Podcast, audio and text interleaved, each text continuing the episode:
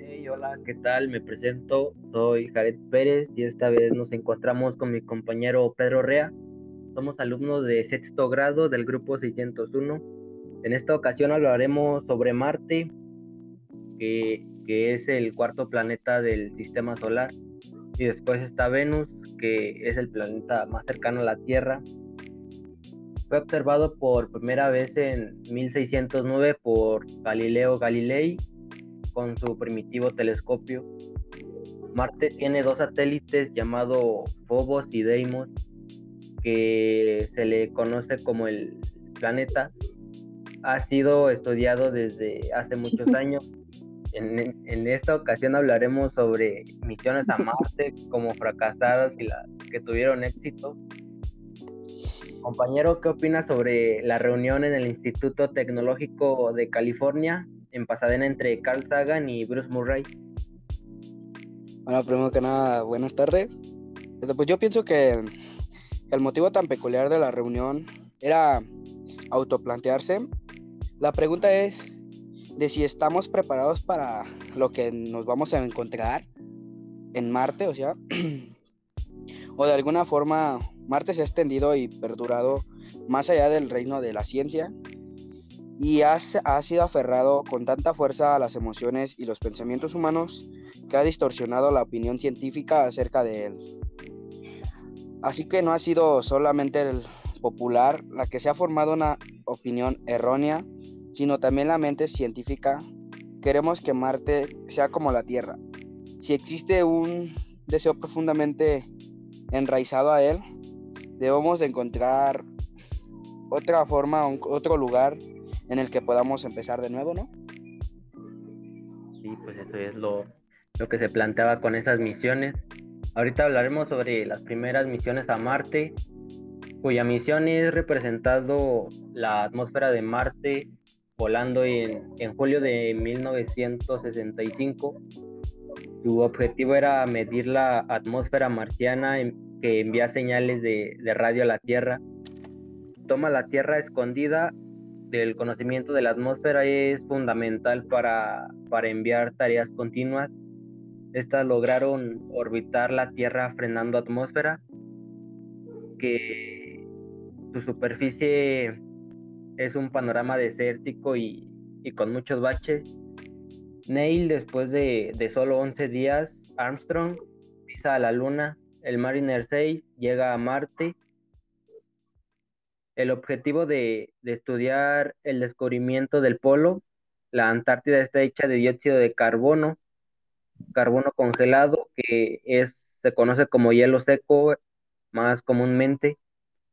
También encontraron la superficie de Marte que está bañada por una intensa radiación ultravioleta, como Murray, que el director de, de la GPL, en la conferencia de prensa comentó que el hielo seco se convirtió en el último clavo en el ataúd marciano, similar a la Tierra. Bueno, también el, el Mariner 9 se instaría en la órbita de Marte. En 1971 se convirtió en, el en la primera misión espacial, órbita de la Tierra.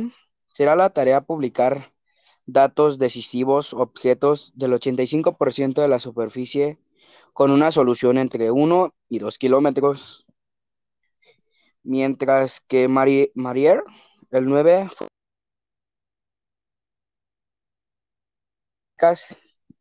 más destacadas de Marte, el Monte Olimpo de la gran región en Tulsis.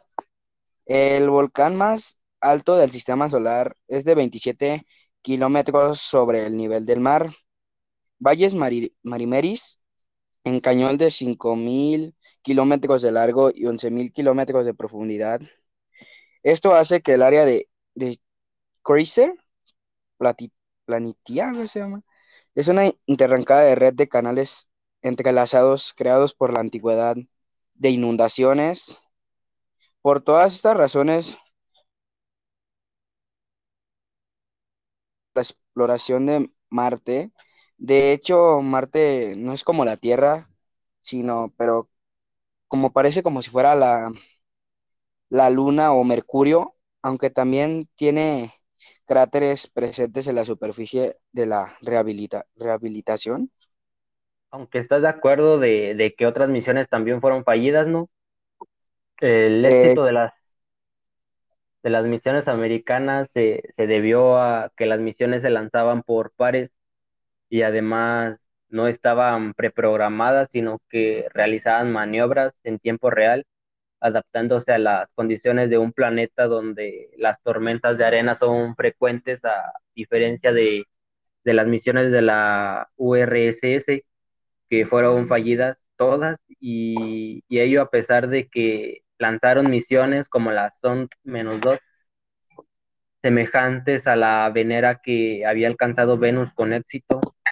También se aprobó la URSS con misiones que llevaban módulos de descenso, además de los orbitadores, para la medida de condiciones meteorológicas como la Mars 2, la 3 y la menos 6. Entre 1971 y 1976 fue que ocurrió esto pero resultaron fallidas precisamente por la existencia de, de que tormentas de arena producidas en la llegada a Marte. ¿Has escuchado hablar sobre las misiones Viking o el debate de la vida? Bueno, sin duda, el debate científico más interesante acerca del planteamiento de la existencia de la vida extraterrestre se produjo en la preparación de los experimentos exobiología ya había sido utilizado por Joshua Leverhulme, el Nobel en medicina, para descubrir el estudio de las eh, perdón, me trabé, en el estudio de la extensa vida de la Tierra y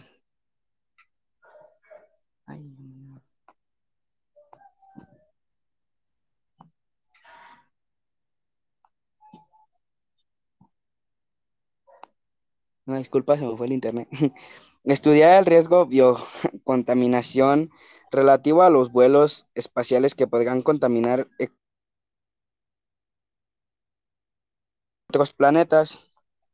Sin embargo, fue durante la preparación de las misiones Vikings cuando la astronáutica tuvo que frenar su desarrollo a la espera de establecer una definición de la vida y un planteamiento acorde a que era plantarse que, era, que había a buscar en Marte, hay que destacar que el punto de vista del científico en, entusiasta relacionado con Marte fue Carl Sagan en 1934 y su explicación duró hasta el 1996, quien defendía olvidarse de los tópicos aplicados en los organismos vivos, la energía y centrar los esfuerzos en buscar desequilibrios termodinámicos. Esto es incomparable. Su definición es acorde a como el principio de la entropía extiende el concepto de vida en situaciones de, piedra en Marte en seria indicio de vida. También se podrían encontrar las condiciones finales, ¿no? Bueno, eso pienso yo. Que ¿Me decir alguna? Claro, por supuesto. Si hablamos de condiciones de habitabilidad, parece la posición correcta en nuestro sistema solar, ya que está ocupado por la Tierra. Ese efecto fuerte invernadero de, Venus consta de densos, la atmósfera de dióxido de carbono puede, puede causar 96% de, de forzamiento radiactivo demasiado alto comparado con con el 36% de la tierra proporcional, condiciones habitables y 6%. La temperatura de Marte no, no está permitida. El agua líquida se puede presentar de forma estable. Esta baja densidad atmosférica también es responsable de la temperatura de la roca. La temperatura irradiada por el sol puede alcanzar los 20 centígrados o enfriarlos menos 50. Hacer calor por la, inercia, por la inercia es necesario mantener la estabilidad, o sea que no existe en la superficie. Oh, muy bien, me quedó muy bien explicado sobre lo de Marte. ¿Alguna cosa que quiera agregar más, compañero? Bueno, por el momento no, me quedó muy claro sobre las condiciones finales, sobre los volcanes y la temperatura que puede irradicar el sol al alcanzar, alcanzar lo que son, alcanzar los centígrados de menos 50. Yo no sabía sobre eso, pero me interesó mucho. Ok, muchas gracias por su tiempo y nos vemos a la próxima. Hasta luego.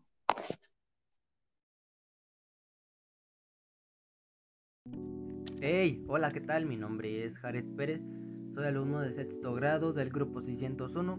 A continuación hablaremos sobre los nitratos y nitritos, sobre qué son, si son dañinos o no, si pueden causar cáncer, etc. Espero que lo disfruten. Los nitratos y nitritos son dos compuestos químicos que en algunas ocasiones se encuentran en el agua de pozos privados.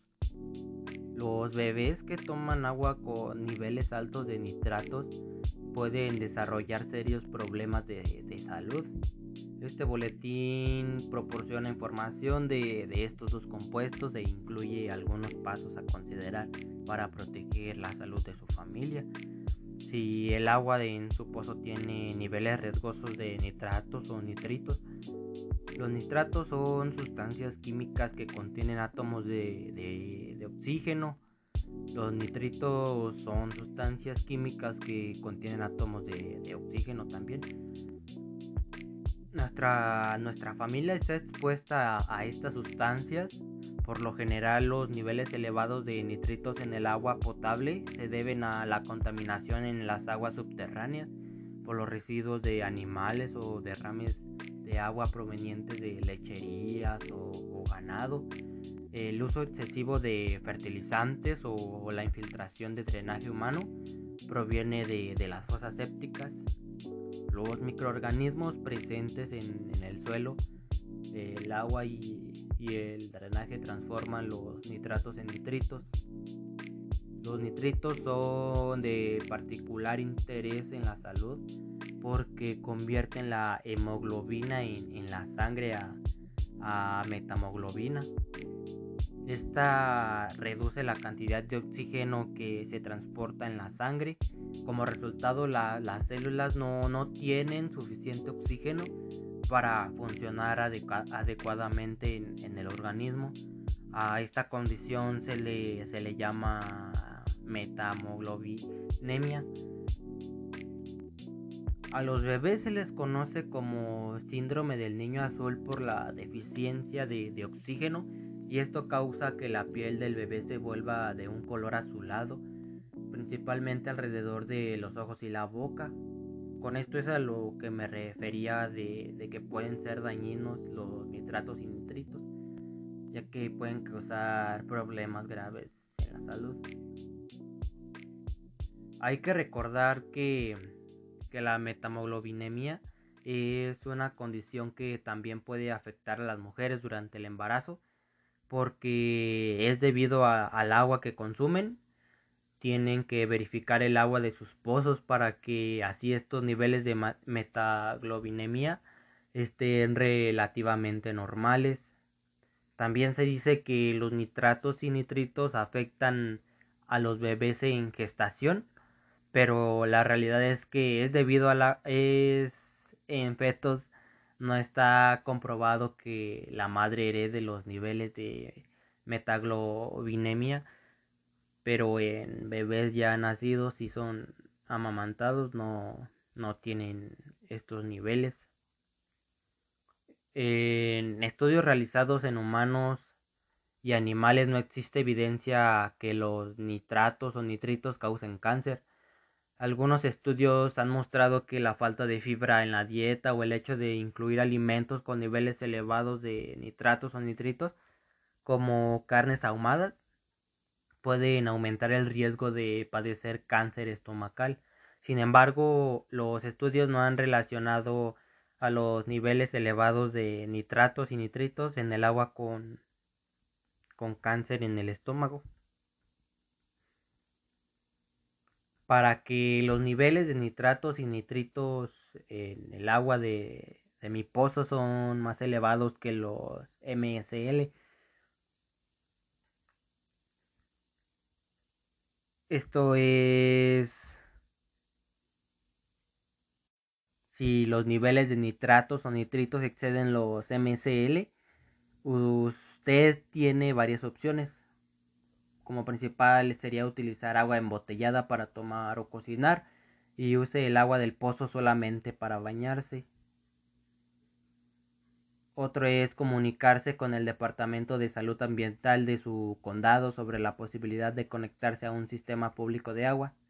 Otro sería considerar los métodos de, tratamiento para el agua, ya sea en la cabeza del pozo o, en las llaves. Ya para concluir, aprendimos que, que los nitritos y nitratos son, son aditivos, conservantes, mejoran aroma, sabor y color de las carnes procesadas. Son, son necesarias porque evitan intoxicaciones alimentarias algunas y los nitritos se, se transforman en nitrosaminas cancerígenas.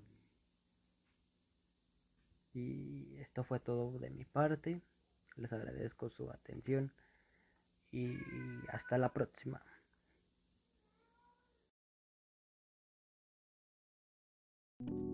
Hey, hola, ¿qué tal? Mi nombre es Jared Pérez, soy alumno de sexto grado del grupo 601. Espero y se encuentren excelente. A continuación les compartiré información sobre el gran telescopio milimétrico, sobre sus grandes cualidades, fenómenos encontrados en el universo como agujeros negros, cuásares, pulsar, etc. Espero y lo disfruten.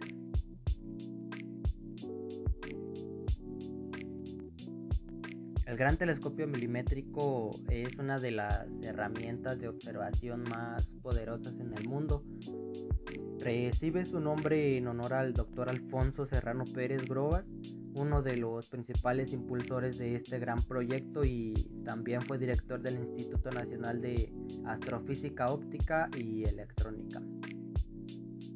El telescopio milimétrico Alfonso Serrano se ubica en Puebla porque su atmósfera es privilegiado porque su atmósfera transparente y los cielos mayormente despejados lo hacen privilegiado para la observación astronómica. Es por eso que se eligió como el sitio ideal para la construcción de este telescopio. Algunos de los fenómenos astronómicos observados por esta gran herramienta ha ayudado a, analizar qué, es lo que ocurre en, distintas zonas del universo y todos los procesos físicos que están involucrados en tanto en la creación de galaxias, el nacimiento de estrellas o, en zonas muy muy muy apartadas en el universo que imagina se encuentra a miles de millones de años luz de distancia el gran telescopio milimétrico es un instrumento diseñado para detectar las ondas electromagnéticas que logra captar ondas de frecuencias milimétricas que bueno pues los investigadores utilizan para entender cómo se forman galaxias, cuásares, planetas e incluso bueno pues desarrollar o, saber la teoría del Big Bang es cierto o no. La evolución de los, de los telescopios general empezó hace 400 años, cuatro siglos aproximadamente con telescopios ópticos y poco a poco con el desarrollo de la tecnología los astrónomos o los científicos tenían la oficina para observar el universo en el infrarrojo, en el radio, en rayos X, con satélites y finalmente solamente en los últimos 20 y 30 años en las frecuencias milimétricas, eso realmente es una nueva ventaja del GTM. Bueno, audiencia, y esto fue todo de mi parte. Espero que hayan disfrutado este programa y nuestra breve conversación sobre el gran telescopio milimétrico y, el observatorio de altas energías. Hasta pronto.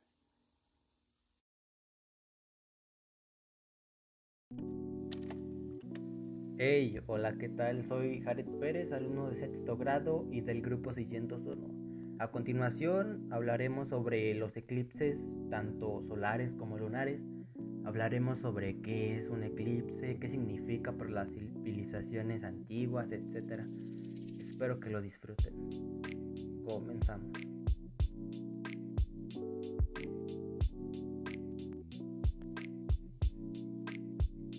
Algunos de ustedes se preguntarán qué, es un eclipse, qué son de dónde provienen. Pues un eclipse es un fenómeno en el que la luz procedente de, un cuerpo celeste está bloqueada por otro, normalmente llamado cuerpo eclipsante. Existen eclipses de sol y de luna que ocurren solamente cuando el sol y la luna se alinean con la Tierra de una manera determinada. Esto ocurre cuando el Sol y la Luna y la Tierra están alineados. Dicha alineación coincide con la luna nueva e indica que, la luna está muy cerca del plano de la eclíptica. También existen dos tipos de eclipse. El parcial, que es donde la luna no cubre por completo el disco solar, apareciendo una media luna brillante. El otro tipo de eclipse es el total, que desde una franja banda de totalidad en la superficie de la Tierra, la luna cubre totalmente el Sol. Fuera de la banda de totalidad, el eclipse es parcial. Los eclipses eran considerados un mal augurio para cada cultura en todas partes y todos los continentes hasta inicios del siglo XX. Se interpretaba como el augurio de la muerte del rey, del emperador o de incluso como el fin de la humanidad. La palabra eclipse deriva de una antigua expresión griega que significa abandono y hace referencia a la desaparición momentánea de la luz es que durante los segundos o minutos en que dura un eclipse solar y la luna está bloqueada por completo al sol, la perspectiva de la Tierra es dramática y por eso se vivía como un mal presagio que, anunciaba sucesos negativos. Algunos de los efectos que le sucede a la Tierra mientras eh, estos fenómenos ocurren está la baja temperatura cuando la luna se interpuso entre la Tierra y el Sol y la noche interrumpe brevemente el día, las temperaturas bajan de, forma rápida. Otro es el viento cambia de dirección. Según reveló un estudio de la Universidad de Reading en Reino Unido, como resultado del cambio de temperatura, el aire caliente deja de elevarse desde el suelo y provoca un cambio en la velocidad y la dirección del viento. Los animales también pueden cambiar su comportamiento. Esta es otra de, los efectos que le sucede a la Tierra. La mayoría de los organismos vivos tienen un reloj biológico sincronizado con, con el ritmo del Sol. Otro es el efecto gravitacional. Lo primero que hay que notar, explica el sitio de la NASA, es que durante el eclipse la luna está en la fase de luna nueva, por eso cualquier efecto gravitacional será igual al que ocurre durante esta fase que se repite cada 28 días. Ustedes se preguntarán cómo se puede observar los eclipses lunares y solares. Los lunares se pueden se pueden ver desde cualquier parte del mundo que, tenga el satélite sobre su horizonte a la hora del, fenómeno. También puede observarse directamente sin, sin, requerir protección especial para los ojos, como lo es para el eclipse solar. Tampoco hacen falta aparatos de aumento. La luna ya tiene un tamaño más que suficiente para, para poder apreciar el evento a simple vista. El eclipse de sol, este fenómeno tan maravilloso, tiene que ser observado con las protecciones adecuadas. Si se mira directamente al sol, se pueden producir lesiones oculares transitorias o, permanentes, de hecho. aunque durante los minutos que dura el eclipse total no es necesario usar protección, puesto que los rayos del sol no, no se filtran. Si se produce un eclipse anular o parcial, siempre es indispensable utilizarla. Durante la observación de un eclipse, al, haber menos luz ambiental, la pupila no, se contrae y, penetra más cantidad de luz. Por este motivo se producen las lesiones fotoquímicas. La luz del sol puede provocar daños en la retina, aunque no se sientan molestias al mirar directamente. Los daños mecánicos ocurrirían al exponer la luz muy intensa de, forma breve. Sin embargo, puede poner en riesgo la vista del observador si no toma los cuidados necesarios para apreciar el fenómeno. Ver por tiempo prolongado directamente el sol puede provocar quemaduras en la retina y ceguera permanente. Un hecho histórico que se trató sobre los árabes que atacan desde las sombras. Esto en Arabia sucedió que Lawrence de, de, Arabia usó un eclipse lunar como con un efecto devastador durante su guerra con los otomanos. Los eclipses lunares cuando la Tierra proyectaba su sombra sobre la luna llena tienen un nivel de potencia completamente diferente al de sus equivalentes solares más frecuentes y más ampliamente visibles, la imagen de, una luna roja como la sangre en la oscuridad de la noche puede tener un efecto poderoso. En julio de, de 1917, durante la revuelta árabe contra el Imperio Otomano, Lawrence de Arabia se abría camino a través del desierto hacia la fortaleza turca de Aqaba con su ejército árabe. Primero tendrían que, atravesar dos puestos fronterizos. El 4 de julio llegaron al primer puesto llamado Kedira. Los soldados árabes tenían miedo de, atacar de noche creyendo que la luna llena comprometería sus posibilidades. Lawrence armando armado con su diario les aseguró que por un tiempo no debería haber luna. Estaba en lo correcto. Lauran sabía que pronto debía de, haber un eclipse lunar y cuando ocurrió, justo a tiempo en la noche del 4 y 5 de julio de 1917, aterrorizó y distrajo a los turcos que en vez de luchar se pusieron a disparar rifles y hacer sonar ollas de cobre para rescatar al satélite amenazado.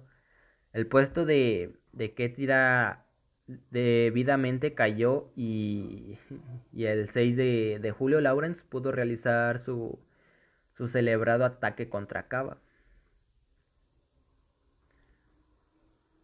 En este año del 2021 se podrán apreciar dos eclipses. En este año se estimaba que serían cuatro, dos que ya han sucedido, uno en mayo y el otro en junio pero aún quedan dos eclipses. Uno sucederá el, 19 de noviembre, será eclipse lunar, pero no total. La luna desaparecerá parcialmente detrás de, de la Tierra. Podrá verse en México, el resto de América, norte de Europa, este de Asia, Australia y en el Pacífico.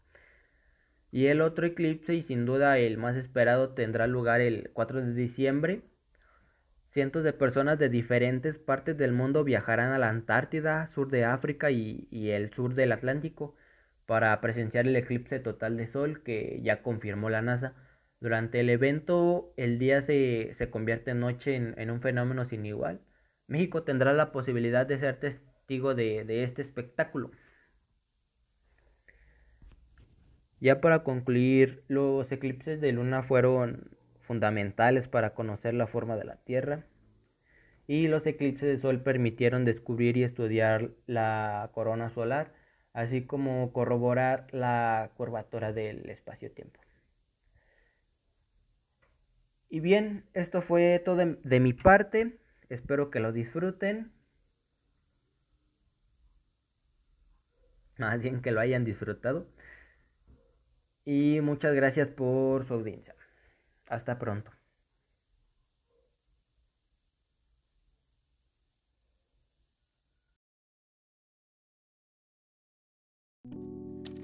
Hey, hola, ¿qué tal? Soy Jared Pérez, soy alumno de sexto grado del grupo 601. A continuación hablaremos un poco sobre el concreto permeable, sobre sus beneficios para el mundo, cómo funciona y demás. Espero lo disfruten. Comenzamos.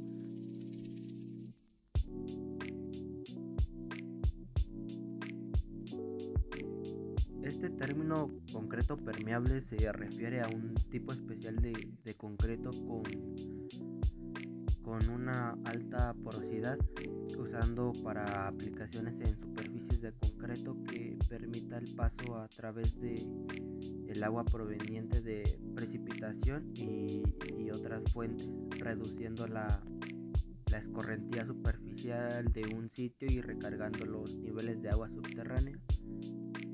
El concreto permeable reduce la escorrentía superficial en áreas pavimentadas, reduciendo,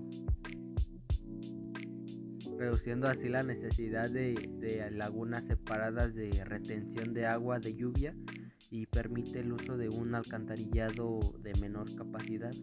Esto permite a los, a los propietarios desarrollar áreas de de mayor tamaño a un costo menor. El concreto permeable también filtra de manera natural el agua de la lluvia y, reduce las cargas de, polución que puedan entrar en, los arroyos, lagunas y ríos. El concreto permeable funciona como una laguna de retención de agua de lluvia y permite que el agua de lluvia se, se infiltre en la tierra sobre un área mayor facilitando la recarga de los suministros de agua subterránea localmente. Todos estos beneficios llevan a un uso más efectivo en la tierra. Yo pienso que debemos de usar más el concreto permeable porque puede de igual manera reducir el impacto del desarrollo en los árboles. Un pavimento de concreto permeable permite la transferencia de agua y aire a los sistemas de raíces dejando que los árboles florezcan incluso en las áreas altamente desarrolladas. El concreto permeable tiene de beneficio que funciona como una laguna de retención de agua de lluvia y permite que el agua de lluvia se infiltre en la tierra sobre un área mayor, facilitando la recarga de suministro de agua subterránea localmente. Esto ayuda a que basura que, que tira la gente mm, no se no se vaya a ríos o presas o lagunas porque lo que hace este pavimento que, que las absorbe o sea se van directamente hacia abajo del pavimento y no, no, no hace no se inunda y que se lleve la basura así para los ríos. Eso es una gran ventaja de que no, no pasa eso. En conclusión se, se aprendió que el concreto permeable es de gran ayuda, ya que no inundaría como ahorita en estos tiempos de lluvia está pasando en Guadalajara, que casi todo el centro de ahí se inunda e impide el paso hasta para los ciudadanos en carros, aunque vayan, si si impide el paso para los ciudadanos, pues en efecto también a los, a los autos. Y también ayuda al medio ambiente ya que impide que se hagan lagunillas. Yo realmente creo que serviría de mucho, como ya anteriormente se mencionó, que pues no se inundaría y, y se facilitaría la recarga de sol, suministros de agua subterránea localmente. Y bien, esto fue todo de mi parte amigos. Espero lo hayan disfrutado. Hasta pronto.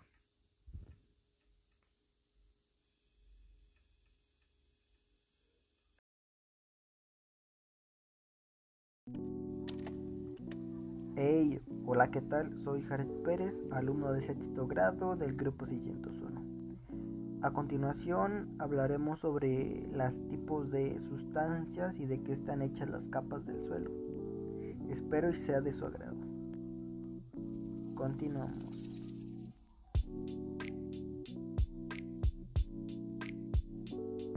El suelo es la capa que recubre la superficie del planeta Tierra. En, en él se desarrolla la, vida de las plantas y animales. Está compuesto por seres, por restos de, de seres vivos, arena, minerales, sales, roca, agua, aire, plantas y animales pequeños. Los organismos que mueren sobre el suelo son descompuestos por microorganismos que los convierten en materia orgánica y los integran al mismo suelo. El suelo es una capa muy delgada que se conformó a lo largo de los siglos a partir de las rocas que fueron desintegrándose por el roce con el agua, los vientos y las temperaturas. Es un recurso no renovable por los extensos periodos que necesita para su conformación. La primera capa de, de suelo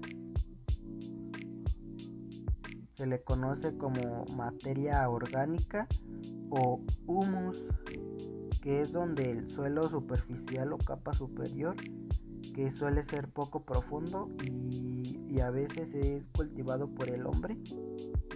El suelo superficial contiene materia orgánica y la mayoría de las raíces secundarias de las plantas que viven en él es de color más oscuro y en algunos casos puede ser hasta negro es el producto de la descomposición de vegetales y animales muertos. También puede almacenar gran cantidad de agua y es rica en minerales. Agua y aire ocupan los poros, espacios entre las partículas de suelo que se producen por las irregularidades de su forma y tamaño. La segunda capa se le conoce como mantillo que es una capa superficial que mantiene la temperatura y la humedad necesaria, además de aportar nutrientes. Podemos encontrar dos tipos principales de, mantillo, el orgánico y, y el sintético. La categorización establecida atiende al tipo de material con el que creamos esa capa superficial. El mantillo orgánico está compuesto por la descomposición de materia viva. La diferencia principal entre el martillo orgánico y sintético es que a medida que el orgánico se va desintegrando, aporta nutrientes al suelo y por tanto favorece un mejor crecimiento de las plantas. Ejemplos de, mantillo orgánico, eh, hojas secas picadas, hierba cortada y se rinde de haber trozado madera. El mantillo sintético proporcionamos unas condiciones de, de temperatura y humedad más rápidas que el orgánico.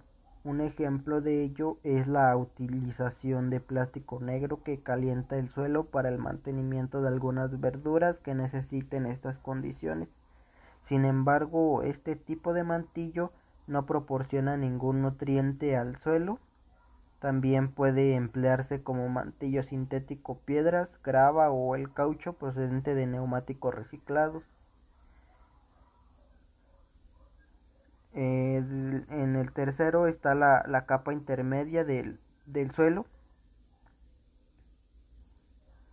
que este es pobre en mantillo, pero tiene muchos nutrientes, es decir, sustancias que pueden servir de alimentos a los animales y a las plantas. Estos nutrientes se, se filtran desde la capa superior. En la capa intermedia hay trozos de rocas y raíces de los árboles. Está compuesta por arcilla, piedras y arena. Eh, superior está compuesta por mantillo, conformado por arena, minerales, plantas y animales muertos, aire y agua. Después de este se encuentra la roca madre, que es el horizonte compuesto por el material rocoso que no experimentó ningún cambio físico o químico de importancia. Esto quiere decir que lo que vemos del suelo, como el pasto, las ramas o las hojas, es la capa superficial del terreno, aquella que está más alejada de la roca madre. La roca madre desempeña una función tan básica como que es la fuente de donde procede la materia mineral meteorizada por los procesos externos. También puede ser propio substrato rocoso que da lugar a, suelos residuales o bien un depósito de sedimentos en cuyo caso se llama suelos transportados. La diferencia entre ambos es que uno se forma y el otro ha sido transportado. Y por último se encuentra el lecho rocoso, que es la roca consolidada bajo las zonas recubiertas por materiales alterados o disgregados, suelos o regolitos de la superficie de un planeta terrestre, por lo general de la Tierra. Es el que confiere la característica de los minerales al suelo, el horizonte A, el más superficial y donde enraiza la vegetación, es rico en materia orgánica. Su color es generalmente oscuro por la abundancia de materia orgánica descompuesta o, o humus, también se le llama así, elaborado. Entre ambos, el denominado como horizonte B, formado por una mezcla de rocas y partículas de tamaño medio, carece prácticamente de materia orgánica. Se aprendió que el suelo es una capa ubicada entre la atmósfera y la corteza terrestre que da soporte a la vida y permite su desarrollo También que es soporte de la planta, le provee nutrientes, sales y agua que le sirven para realizar el proceso de, fotosíntesis. El suelo se deteriora por medio de erosión de agua, que es el arrastre de los sedimentos del suelo o inundaciones por agua, y la erosión que se da cuando los fuertes vientos destruyen la capa. El hombre tiene una gran responsabilidad ya que se ha encargado de contaminar el suelo tirando residuos industriales y basura, también haciendo un mal uso de las superficies terrestres, construyendo en lugares donde no debería de ser. Y bueno audiencia, este fue todo de mi parte, espero y les haya encantado. Muchas gracias por, por estar aquí y hasta pronto.